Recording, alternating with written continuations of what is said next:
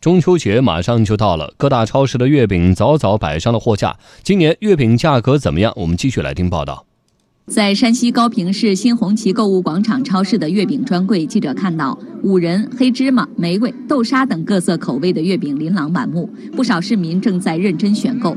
超市负责人告诉我们，今年新上市的无糖月饼就很是受宠。无糖月饼的口味有很多，除了我们传统的口味以外，还有松仁、南瓜。这些口味都是比较健康的。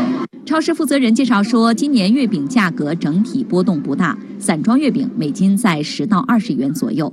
在云南各地的大商场和超市内，营业员正忙着给月饼拆封、分装、上架。记者发现，与礼盒装月饼相比，散装月饼的价格更亲民。